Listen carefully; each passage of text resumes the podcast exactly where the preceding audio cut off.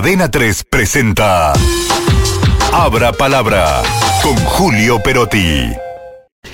La verdad que la glamorosa foto de Martín Insaurralde con Sofía Clerici terminaron con el todavía intendente de López Zamora, la verdad que en el ostracismo es literalmente la marcha venenosa, nadie quiere saber nada con él, pero el escándalo político no se apaga, ¿eh?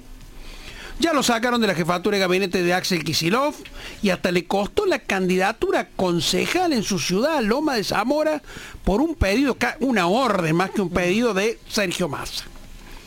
Hay algunas lecturas que hacer.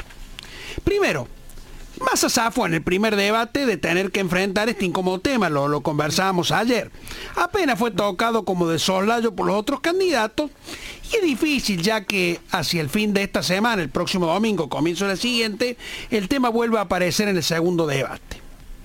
Pero, si hay algo, le va a condicionar el resultado electoral a Massa, si algo lo, se lo va a condicionar, no es el caso Insaurralde, ya demasiado tiene con la economía, con la crisis, con la inflación, y la verdad que eh, el conurbano es apenas una mirada de, todo esto. El problema de la economía se expande por todo el país, con lo cual parecería difícil que Insaurralde termine haciendo mella.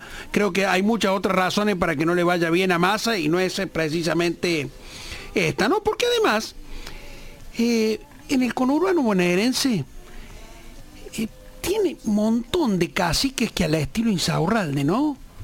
no viven en el conurbano, gobiernan ciudades, gobiernan pueblos y viven en Nordelta, viven en eh, Puerto Madero. Son la verdad que unos jerarcas al mejor estilo de, Costa Pobre, ¿no? Mm. Ellos viven muy bien y la gente de sus pueblos no tienen pavimento, no tienen nada, ¿no? Eh, la caída de, de Insaurralde haciendo una novela como por capítulo, ¿no? Como bien me apuntaba más temprano Celeste Benechi, ¿no? Que seguidora de, la historia. Sí.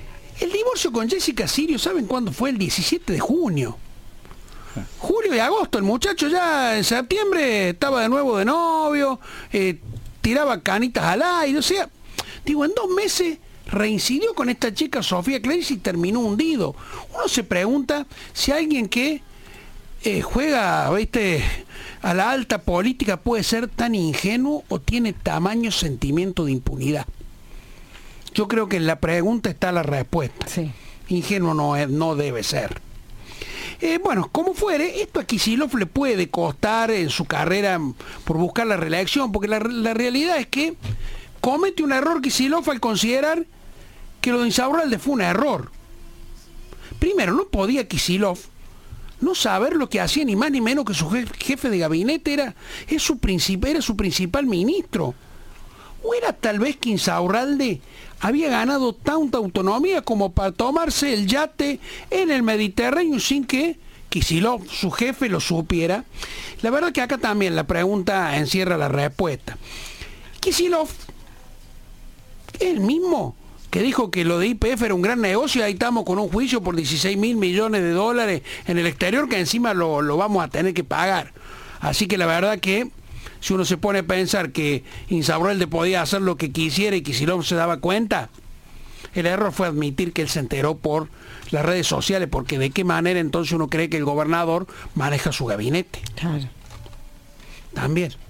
Ingenuidad, sentimiento de impunidad. ¿Cuál fue el error? El error, según esta lectura, fue que lo pescaran, que, esta chica publicara en redes sociales la aventura amorosa que estaba teniendo en Marbella. Ese fue el error, no haber cometido el hecho. Perdón, gobernador, pero me parece que se está equivocando.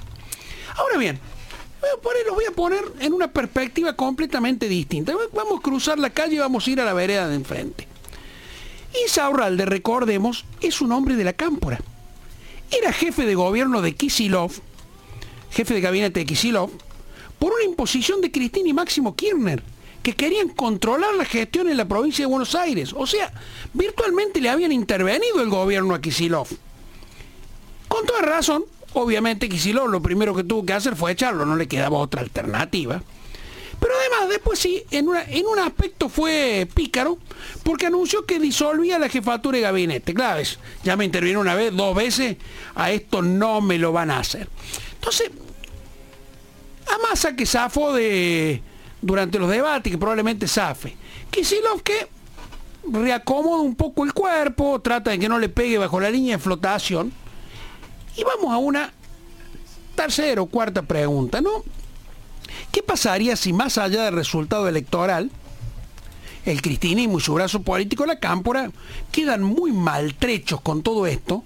En lo que es su último refugio. Lo hemos hablado en la provincia de mm. Buenos Aires, el conurbano bonaerense. Bueno, allí Massa tiene su base de sustentación, el Frente Renovador, nació y se reprodujo dentro de la provincia de, Buenos Aires. Podríamos pensar entonces que más allá, insistimos, del resultado electoral, que es altamente probable que a Massa no le vaya a ser favorable, tal vez él se convierta de alguna manera en una especie de líder bonaerense y comience a reconstruir el peronismo. Ya sabemos que sin Cristina y sin Máximo, el diálogo con los dirigentes del interior puede ser mucho más viable. De hecho, muchos están esperando quizás esta oportunidad. Pero, siempre hay un pero, todo depende de que no les aparezca otro Insaurralde, que no les aparezca otra mancha venenosa, porque aunque no las veamos, de esas siempre hay. Muchas gracias, Julio Perotti. Abra palabra. Cadena 3 presentó Abra Palabra con Julio Perotti.